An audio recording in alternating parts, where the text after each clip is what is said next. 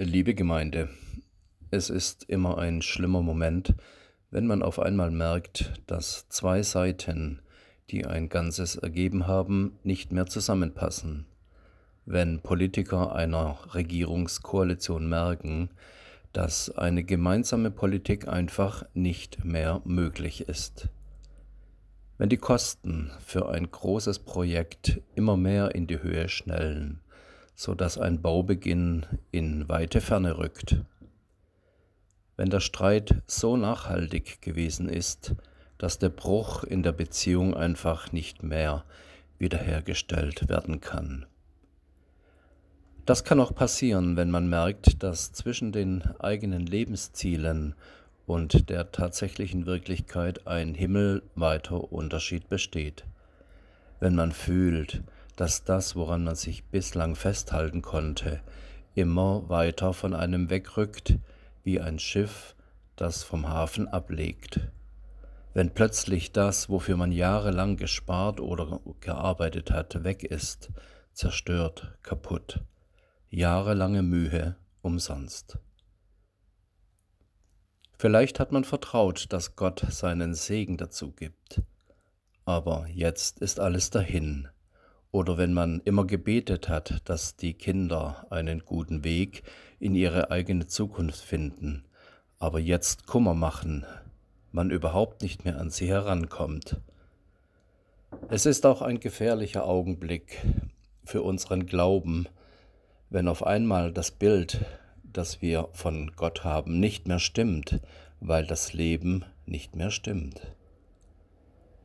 Das Schriftwort für den heutigen Sonntag möchte uns dennoch unser Vertrauen stärken. Das Vertrauen, dass unser Leben dennoch gehalten ist, auch wenn die beiden Seiten immer weiter auseinandergehen. Es möchte das Grundvertrauen zu Gott auf einen festen Boden stellen, gerade wenn wir noch nicht ausmachen können, wohin die Lebensreise steuert. Wir hören aus dem Johannesevangelium aus dem sechsten Kapitel. Jesus sprach, Wahrlich, wahrlich, ich sage euch, wer glaubt, der hat das ewige Leben. Ich bin das Brot des Lebens. Eure Väter haben in der Wüste das Manna gegessen und sind gestorben. Dies ist das Brot, das vom Himmel kommt, damit wer davon isst, nicht sterbe. Ich bin das lebendige Brot, das vom Himmel gekommen ist. Wer von diesem Brot isst, der wird leben in Ewigkeit. Und dieses Brot ist mein Fleisch, das ich geben werde für das Leben der Welt. Im gesamten sechsten Kapitel des Johannesevangeliums geht es um das Grundvertrauen zu Gott. Johannes beginnt mit seiner Geschichte, in der 5000 Menschen satt werden, weil sie im Namen Jesu zusammengekommen sind und geteilt haben. Er erzählt weiter, wie Jesus seinen Jüngern nachts auf dem Wasser eines stürmischen Sees erschien und ihnen alle Angst nimmt. Dann folgt eine für das Johannesevangelium typisch lange Rede Jesu, in der es darum geht, worin man bei Gott gewiss sein darf. Ich verstehe es so. Alles, was du zum Leben nötig hast, alles, was du für diesen Tag, für diesen einen Tag brauchst, um über die Runden zu kommen, auch alles, was hält und trägt in allen Stürmen des Lebens, das darfst du von Gott erwarten. Der Evangelist, der das Johannesevangelium zwei Generationen nach Jesus geschrieben hat, muss in seinem Leben wiederholt erfahren haben, dass dieses Grundvertrauen trägt, gerade an den Tagen, an denen man nicht kann, wie man möchte, an den Tagen, die man sich nicht ausgesucht hat. Der Evangelist schreibt ja keine Geschichten über den Menschen Jesus, wie es die anderen drei tun. Er schreibt ein Stück seiner Wirkungsgeschichte. Und dieses sechste Kapitel Wie das gesamte Evangelium ist das Ergebnis eines langen Nachdenkens und gleichzeitig eines tiefen Bekenntnis zu Christus, von dem er sagt, dies ist das Brot, das vom Himmel kommt, damit wer davon isst, nicht sterbe. Dieses Brot, das vom Himmel kommt, macht tagtäglich Mut. Egal was der Tag bringt, es lässt uns einen langen Atem zukommen.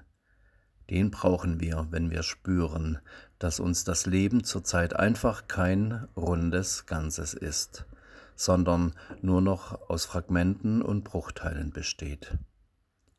Dieses Brot trägt in unser Leben, wenn sich von heute auf morgen manches ändert und wir trotzdem unter den veränderten Vorzeichen uns neu aufmachen müssen. Wenn man zum Beispiel merkt, dass ein Studium einfach nicht das Richtige ist oder wenn die Kinder aus dem Haus gehen und die Wohnung zu groß, auch zu leer geworden ist, auch wenn der Arzt sagt, ab sofort dürfen Sie ohne Stock nicht mehr aus dem Haus gehen.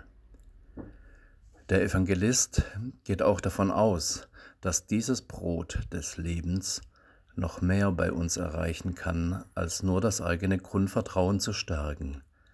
Gerade Johannes legt großen Wert darauf, dass der Geist Gottes die Menschen in alle Wahrheit leiten wird. Nachzulesen auch in Johannes 16, Vers 13. Er geht auch davon aus, dass dieses Brot Menschen zusammenführt, eine Gemeinschaft stärkt und sie so tragfähig macht, dass man über das eigene Leben hinaus einander selbst zum Brot werden kann. Und das natürlich in einer Welt, in der sich vieles ändert und in der es auch nicht mehr die großen Lösungen für alles und alle gibt.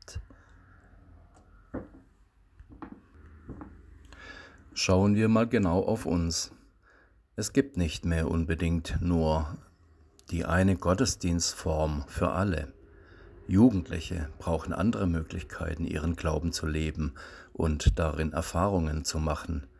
Und die, die mittendrin im Leben sind, wollen beteiligt werden und vielleicht auch mit einer Osternacht Tessé-Andachten oder mit Abendgottesdiensten neue Formen ausprobieren. Überhaupt müssen wir uns klar machen, dass wir nicht mehr nur auf die eigene Sicht von dem, wie man den Glauben lebt, fixiert sein können. Der, der das Brot des Lebens ist, fragt uns, wo habt ihr Brot geteilt? Oder habt ihr den Menschen schwere Steine gegeben? Sind eure Maßstäbe die allein gültige Sichtweise? Oder seid ihr offen gewesen, andere Meinungen zu hören und aufzunehmen? Kirche ist und bleibt damit glaubwürdig, wenn Menschen einander zum Brot werden. Sie bleibt immer glaubwürdig, wenn Menschen einander zu Brot werden. Wenn Besuchsdienste und Nachbarschaftshilfen nicht nur Brot beim Bäcker besorgen, sondern auch Zeit mitbringen, damit die Sorgen für kurze Zeit etwas leichter werden. Wenn die fast 1000 Tafeln in Deutschland Woche für Woche Essen, wo es hingehört, verteilen oder wenn Kirchengemeinden in sozialen Netzwerken und Gruppen rasch Hilfe anbieten und anbahnen können. Möge Gott unser Grundvertrauen in die Worte vom Brot des Lebens wachsen lassen, dass wir gehalten durch das Leben gehen, dass wir eine Sache, die uns entglitten ist, so stehen lassen können, dass wir das Leben neu angehen können oder das Zutrauen bekommen, wieder neugierig in die Zukunft zu schauen. Der heutige Sonntag Letare sagt, freue dich. Freue dich. Er ist mitten in der Passionszeit wie ein kleines Ostern. Es ist wie eine Auferstehung, wenn das Grundvertrauen da ist oder wieder neu kommt, wenn man Gott fest an seiner Seite spürt und weiß, dass dieses Brot für das Leben da sein wird. Und die Möglichkeit Gottes, die immer größer und weiter ist als die Aussichten, die wir gerade vor uns haben, mögen uns auf unserem Lebensweg wieder ein Stück weitertragen. Amen.